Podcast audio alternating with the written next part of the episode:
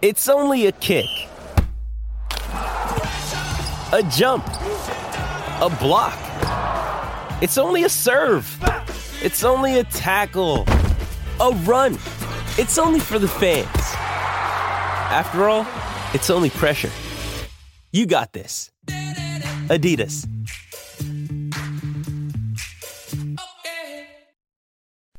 El grupo de jóvenes practicaba el fútbol en un asentamiento agrícola de la provincia costera de Guayaquil, en Ecuador, el pasado 19 de junio de 1995, cuando un fuerte pelotazo se estrelló contra varias colmenas de abejas.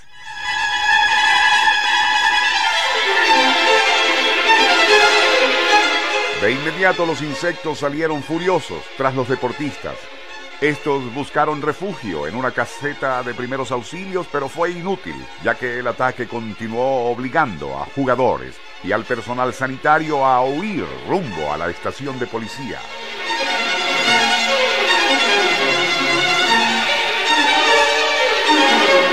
Otros lo hicieron hacia un cabaret cercano. De inmediato el furibundo enjambre se dividió. Una parte se fue tras el grupo del cabaret. El otro enjambre de insectos enfilaría hacia el cuartel de policía atacando a todos los que se encontraban allí.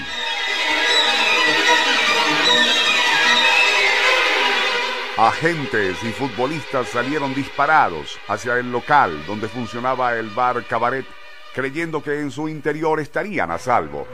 Pero fueron aguijoneados no solo por las abejas que les perseguían, sino también por las que ya estaban adentro.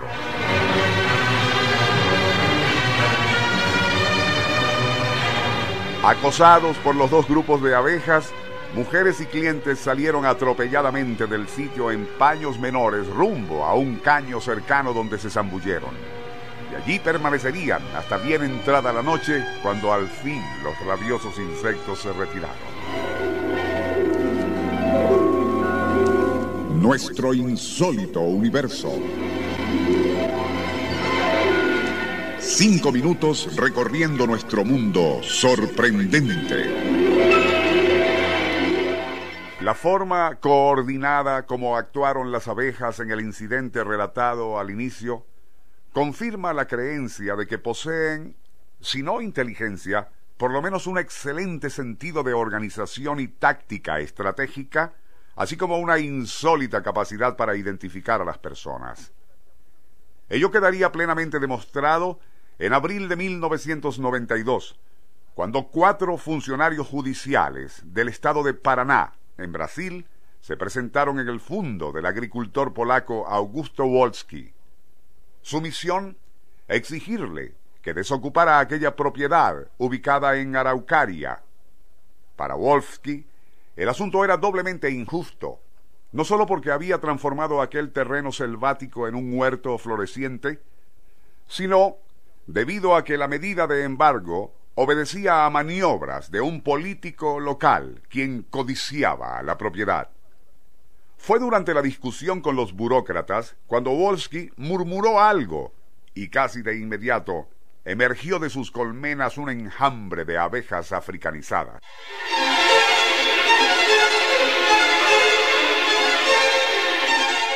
Lo curioso del asunto es que se lanzaron como furias vengadoras únicamente contra los funcionarios gubernamentales, a pesar de que había otras personas en el grupo.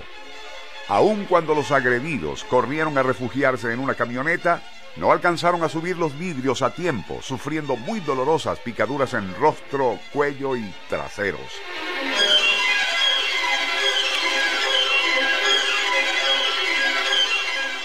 Ya de regreso en Paraná, y aún desfigurados por la hinchazón, denunciaron a Wolski por haber ordenado a las abejas que los atacaran.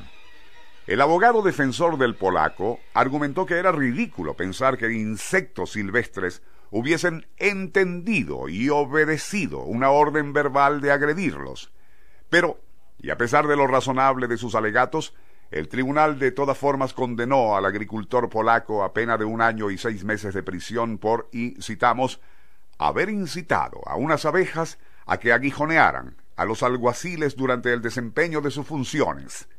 El juez dictó tan inusual sentencia argumentando que era evidente que tras escuchar las palabras musitadas por el indiciado, las abejas de inmediato descargaron su furia únicamente en los alguaciles. Para él, aquello era prueba de que habían entendido y obedecían órdenes específicas, ya que no molestaron a ninguna de las otras personas que en número de seis se encontraban presentes.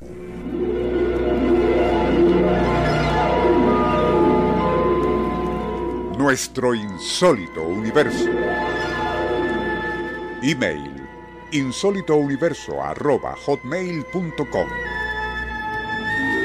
Autor y productor Rafael Silva. Apoyo técnico José Soruco y Francisco Enrique Mijares. Les narró Porfirio Torres.